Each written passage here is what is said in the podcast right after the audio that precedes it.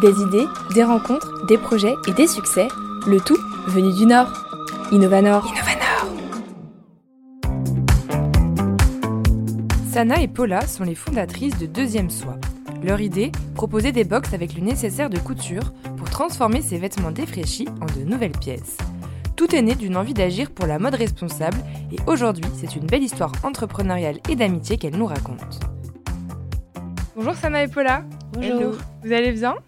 Ça va, bien, merci. de nous accueillir. Bah, merci à vous d'être ici dans les studios d'RPL Radio aujourd'hui. Pour commencer, je vais vous laisser chacune votre tour vous présenter euh, à nos auditeurs la manière dont vous le souhaitez. Alors, je m'appelle Paula, euh, j'ai 30 ans, je suis lilloise et euh, bah, je suis la cofondatrice du coup, de Deuxième Soie. Et du coup, moi, c'est Sana, j'ai 26 ans, lilloise aussi. Euh, je suis partie faire mes études à Toulouse et quelques stages à Paris et revenue à Lille pour continuer ma carrière et créer Deuxième Soie, du coup, avec Paula. Alors, vous parliez de, vos études, justement, avant de parler un petit peu de deuxième soie. Je vais revenir sur votre parcours euh, scolaire, vos études, tout ça. Euh, des études de quoi est-ce que vous avez fait? Est-ce que vous êtes déjà dans, la mode, dans, l'univers du textile? Ouais, toutes les deux. Euh, toutes les deux parcours, alors études de, études de commerce. Moi, j'ai fait l'ISEG Lille, parcours du coup marketing com. et j'ai fait tout au long de mon parcours d'études des stages autour de, enfin, au début par hasard, mais au fur et à mesure par affinité euh, dans la mode, mhm. dans des grands groupes, donc euh, chez Etam, chez Kiabi, chez Domios, euh, voilà, les grands groupes du Nord qu'on connaît bien. Et j'ai fini, mon, j'ai fini mes études par une, une, alternance chez Kiabi, chez qui j'ai été recrutée ensuite pour un petit, un petit remplacement de congé mat. Et ensuite, je suis partie chez un fournisseur de Kiabi. Donc là, je travaillais un peu euh, dans l'envers du décor en tant que commercial et chef de produit. Donc je développais les collections pour les clients et, euh, et j'allais leur vendre. Donc je, je, gérais un portefeuille de clients. J'étais en mode homme, du coup. Et euh, moi, à l'inverse, j'ai toujours voulu bosser dans la mode. Euh, au début, je comptais faire une école de mode type S-mode. Et euh, finalement, je me suis dirigée vers une école de commerce pour le côté plus sérieux et me diriger par la suite en mode. Donc, j'ai fait l'ESC Toulouse. Euh, parce que je voulais un peu de soleil. Euh, j'ai fui la pluie lilloise.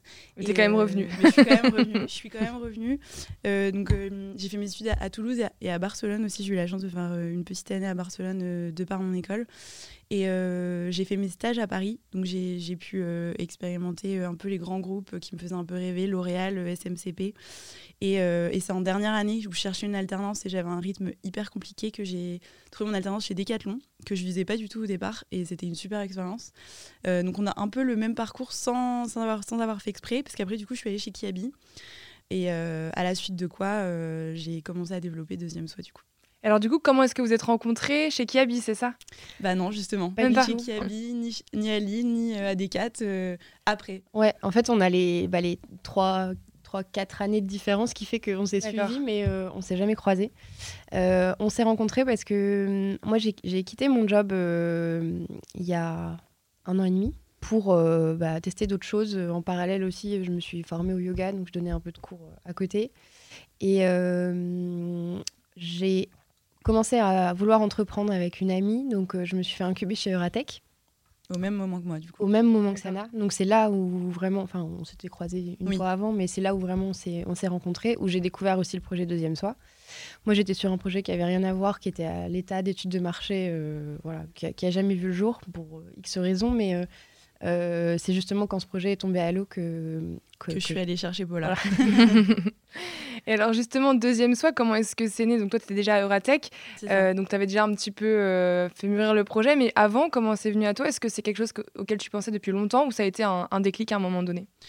Créer une marque de mode, ça m'a toujours fait rêver. J'ai toujours été sensible euh, à l'univers de la mode responsable, au commerce équitable, etc. mais c'est vraiment classiquement, encore une fois, on en parle toujours, le confinement qui m'a vachement mis un déclic parce que je sais que ma dernière commande Zara date du confinement justement. Et c'est à ce moment-là que j'ai vraiment voulu réfléchir à une marque de mode. En fait, je ne me retrouvais plus dans le fait euh, d'être tout le temps derrière un ordi et de participer au fait de surproduire euh, tout le temps. Et je commençais à vraiment être mal à l'aise avec ça. Et c'est une, formation euh, sur le coton, vu que j'étais sur le t-shirt femme.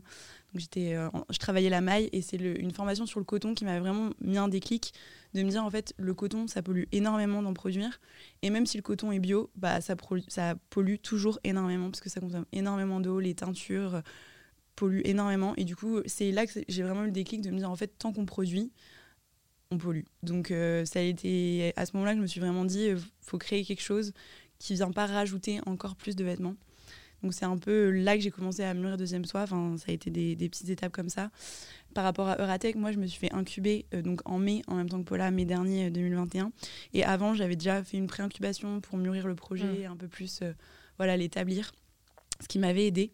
donc en arrivant en mai, deuxième soie, le nom était déjà, était déjà bien, bien, bien là. Et le concept aussi. mais c'est vraiment le fait de d'entreprendre toute seule, où je savais pas trop où aller.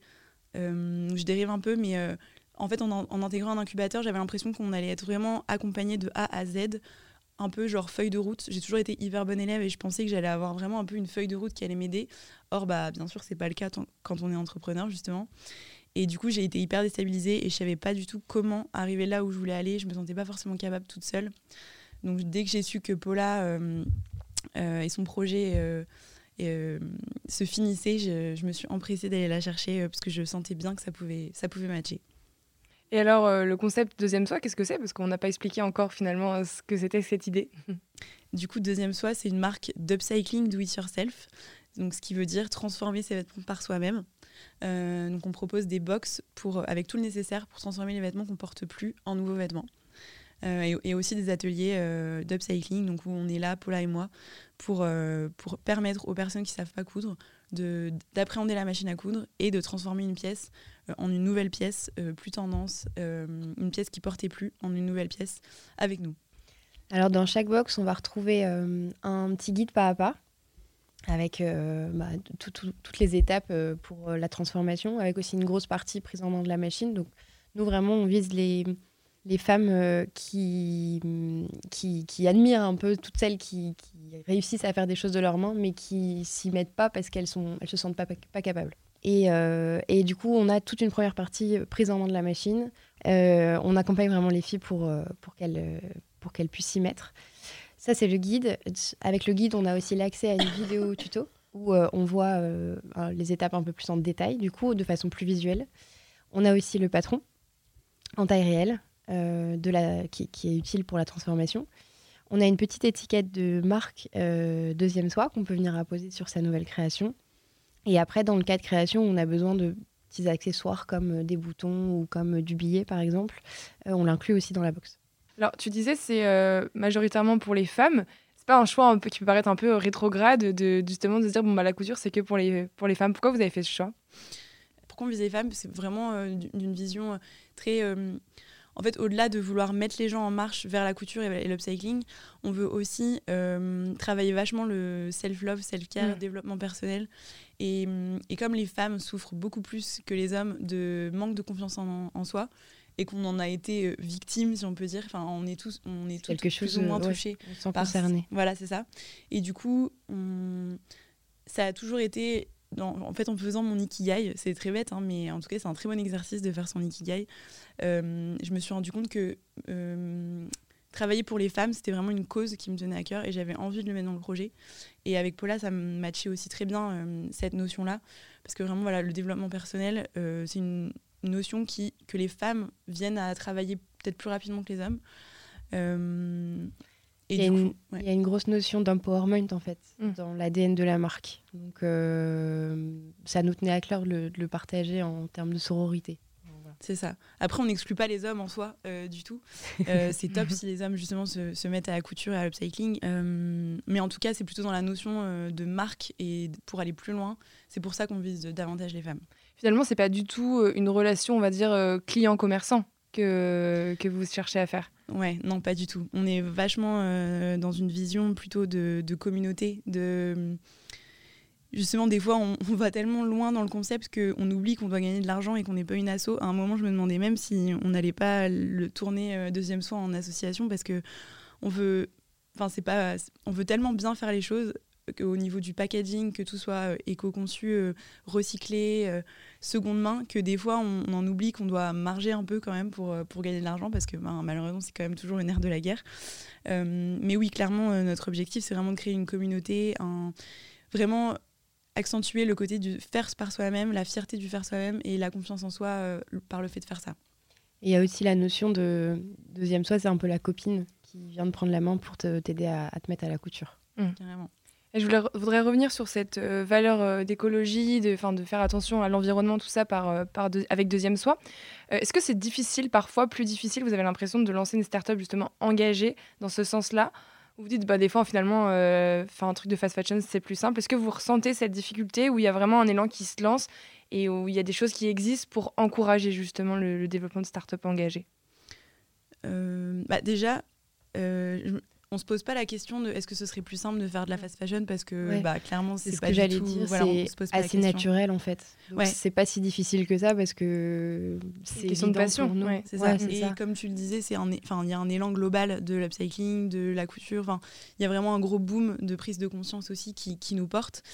En revanche, euh, comme je disais juste avant, c'est vrai que euh, de vouloir vraiment faire un produit clean, on peut vraiment être zéro déchet, mais en fait, ben, quelque part, tu peux jamais parce que ben, forcément, tu vas devoir envoyer le produit. ou, par exemple, la mercerie, c'est hyper compliqué de la trouver de seconde main. Et du coup, on peut pas être 100% euh, upcycling, 100% zéro déchet. Et ça, c'est vrai que c'est compliqué de l'accepter parce qu'on veut vraiment faire les choses à 100% clean. Et c'est vrai que des fois, ça peut être un peu frustrant de se dire bah, j'aimerais bien prendre que de la mercerie upcyclée à mettre dans nos box mais en même temps, euh, bah, c'est dur à trouver. Et aussi, quelle est la limite où le client il est intéressé pour de la mode responsable, mais des fois la seconde main, ça, peut, ça, inquiète. Par exemple, on, on trouvait plein de bobines de fil qu'on voudrait mettre dans nos kits mercerie. Parce qu'on propose des kits aussi également pour les débutants, euh, avec un tout, petit, un, tout un set de mercerie pour débuter. Est-ce qu'on met une bobine de fil neuve ou est-ce qu'on met une bobine de fil euh, qu'on trouve chez Emmaüs euh, et qui peut être un tout petit peu utilisée? En fait, c'est ça, c'est quelle est la limite que le client est prêt à accepter en seconde main et qui est dur à jauger aussi? c'est très dur à jauger, ouais.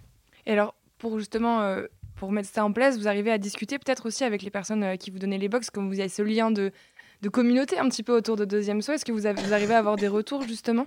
Alors, on a fait tester euh, notre euh, toute première box à 20 bêta-testeuses euh, qui ont pu nous faire déjà un premier retour sur bah, justement le contenu de la box et, et, et la, la, façon d'appréhender la transformation. Et elles ont toutes réussi leur bob. Et elles ont toutes réussi leur bob avec fierté. Donc ça, c'était un, premier succès. C'était d'ailleurs le premier gros succès qui nous, qui nous a bien boosté pour développer les autres box. Et euh, la campagne Ulule, du coup, qu'on lance le 21 mars, euh, va nous permettre aussi, du, coup, de valider aussi tous ces petits points qui sont pour nous euh, des points sur lesquels on a dû prendre des décisions et, sur lesquels on n'est pas encore voilà, 100% sûr. Donc, pour nous, la campagne, c'est un, moyen de valider tout ça aussi. Je voudrais revenir un petit peu plus sur votre manière de travailler euh, toutes les deux. Comment est-ce que vous organisez aujourd'hui? Comment est-ce que vous, enfin, vous dispersez les tâches? En plus, je crois que vous êtes devenus amis avec toute cette aventure. Comment ça se passe euh, pour vous? Alors, on a un agenda euh, hyper rempli que Sana gère, qui, qui, me stresse un petit peu moins aujourd'hui, mais qui me stressait pas mal au début. en fait, on a, on a le même parcours, mais finalement des compétences assez différentes. Euh, donc au début, on, s'est réparti un peu les choses de façon naturelle en fonction des affinités de chacune. C'était assez logique de faire comme ça. Euh, au fur et à mesure, bah, on est devenu aussi multitâche parce que je pense que c'est ça, être entrepreneur. Enfin, il faut passer par là, c'est sûr. Euh, donc on a appris des nouvelles choses aussi, des choses qu'on n'avait jamais faites. et aujourd'hui, on continue de le faire un peu aussi par affinité. Mm. Quand il y en a une qui est un peu à la bourse sur quelque chose, on essaie de prendre le relais pour filer un coup de main. Ouais. Euh, mais de manière générale, euh, de base, on s'était réparti les tâches en mode euh, moi, je suis plutôt communication, développement de produit. Paula, plutôt sourcing, montage vidéo, graphiste, quoi d'autre Madame Monopoly. Ouais, web, web designer. c'est ça. En, fait, au final, on, on s'est rendu compte que c'est ce qu'on s'était écrit aussi quand on a écrit nos petites présentations pour Ulule. c'est que moi, j'ai tendance à penser un peu à tout à tout ce qu'il faut faire et aux urgences, etc., à, voilà, les mettre dans l'agenda, à me rendre compte. Euh, très chef de projet. Ouais, j'ai découvert que j'avais une des compétences de chef de projet, du coup. Euh, et Paula, elle est beaucoup plus posée et vachement plus opérationnelle. Elle arrive à faire une seule tâche et être hyper concentrée et, et du coup hyper productive. Et moi, j'ai tendance à me disperser. Donc, on se complète bien à ce niveau-là. Euh, donc, c'est cool. Vous me le disiez euh, en off avant de commencer l'enregistrement, euh, vous faites tout ensemble euh, maintenant. justement, comment est-ce que vous faites pour poser des, limites, justement, pour se dire, bon, ça c'est le travail et après là on s'arrête Comment vous vous organisez par rapport à ça? En ce moment, les limites, elles sont un peu cassées.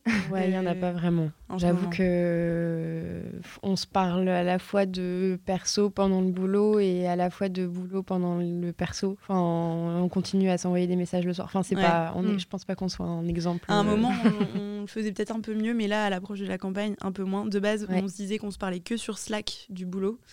Et en ce moment, on se parle tout le temps par message euh, du boulot, mais je pense qu'il faudra reprendre euh, ces bonnes habitudes-là. Et puis, euh, on met les notifications en off. Du coup, ça, c'est un signal pour se dire euh, que c'est que c'est out pour, euh, pour, le, pour le soir. Mais c'est vrai que globalement, on a un peu de mal à mettre des limites. Est-ce qu'il y a toujours des moments de doute, justement là, en plus à quelques, quelques jours de la campagne Ulule, est-ce que des fois vous doutez encore? Bah ouais, à chaque minute.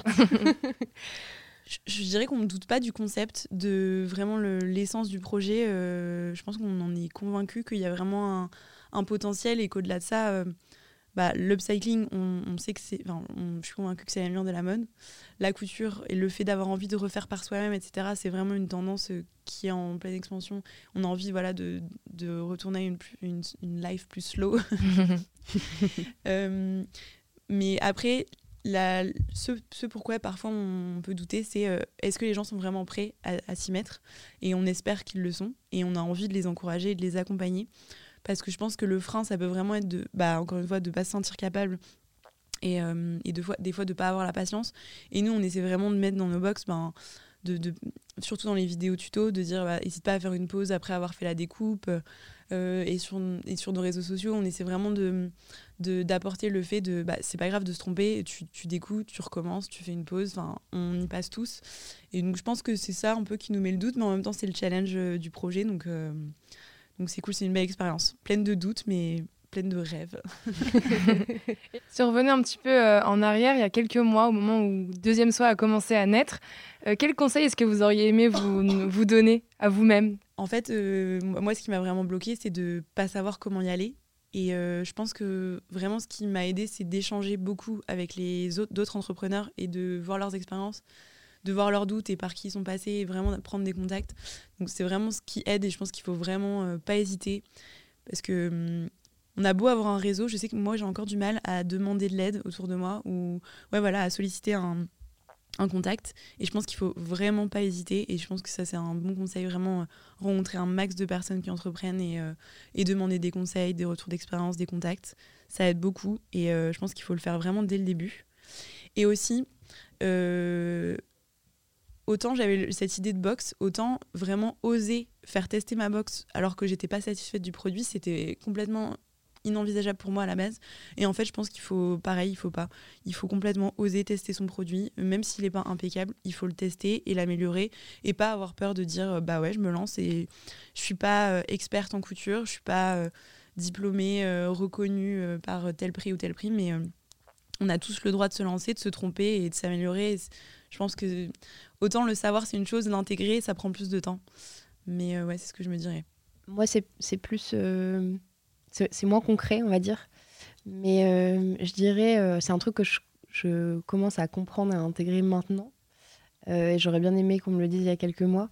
Mais c'est plus lâcher prise sur, sur le contrôle, en fait. Et mmh. se rendre compte qu'entreprendre, bah, on n'a pas le contrôle. Et on ne sait pas ce qui va se passer. Et on ne sait pas comment on va se rémunérer dans quelques mois. Et, et c'est juste euh, euh, ouais, réussir à, lâcher prise par rapport à ça et se dire que dans tous les cas, on aura fait de notre mieux. Euh, voilà, c'est ça, c'est faire de son mieux. Et, et qu'on verra bien comment ça se passe. Quoi. Et ça, c'est assez dur. Je pense que c'est le cas pour nous deux parce qu'on est, on est toutes les deux bah, dans un, un peu, comme tu disais, très bon élève. Ouais. Et assez perfectionniste. Assez perfectionniste, ouais. Et du coup, c'est assez dur de, de, lâcher prise par rapport à ça. Est-ce qu'il y a une dernière chose, un dernier message que vous avez envie de transmettre aujourd'hui à nos auditeurs? Croyez en vous. Merci beaucoup pour ce témoignage et pour ce joli message. Et puis, je vous dis à très bientôt. Merci. Merci. Pour retrouver Deuxième Soi, rendez-vous sous ce nom sur Instagram, Facebook, TikTok, LinkedIn, YouTube et sur deuxièmesoi.com. Et pour soutenir ce projet, rendez-vous sur la plateforme de financement Ulule. Le lien est à retrouver depuis leurs différents réseaux. Merci à tous pour votre écoute et à très vite pour un nouvel épisode d'Innovanor.